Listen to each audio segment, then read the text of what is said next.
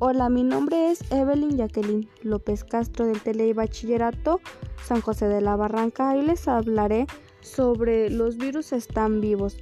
Es interesante el tema porque sin darnos cuenta, día a día tocamos millones de centenares de virus. Lo que más me gustó de este tema fue saber que pues día a día sin darnos cuenta en nuestra vida diaria siempre tocamos algún virus. Para concluir este tema, yo pienso que deberíamos de ser más cuidadosos cuando vamos a algún lado o tocamos algo, lavarnos, tener medidas de precaución.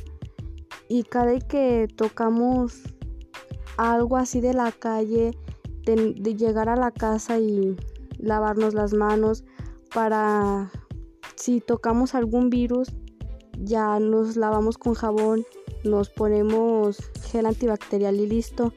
Muchas gracias por su atención. Les invito a seguirme en mi podcast y hasta pronto.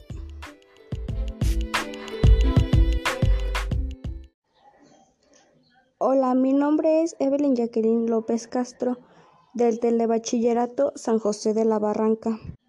Hoy les hablaré sobre la pregunta de ¿eres tonto si puedes copiar en un examen y no lo haces? En lo personal, yo creo que no se debería de copiar un examen y nosotros mismos deberíamos de hacer el intento de hacerlo por nosotros mismos. Mi respuesta está basada en las ideas de el filósofo Sócrates. Yo creo que la mejor manera de actuar es hacer el intento por nosotros mismos y no andar copiando a los demás.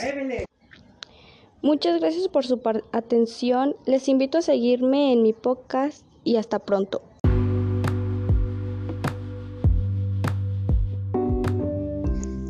Hola, mi nombre es Evelyn Jacqueline López Castro del Telebachillerato San José de la Barranca. Hoy les hablaré sobre el tema Hayan submarino de la Primera Guerra Mundial en costas mexicanas.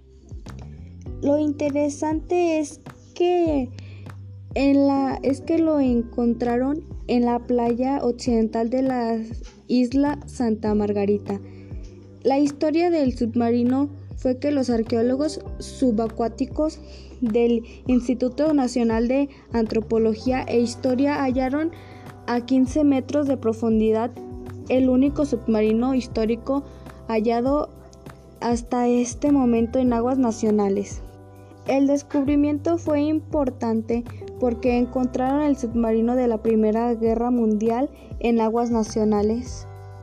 Muchas gracias por su atención, les invito a seguirme en mi podcast y hasta pronto.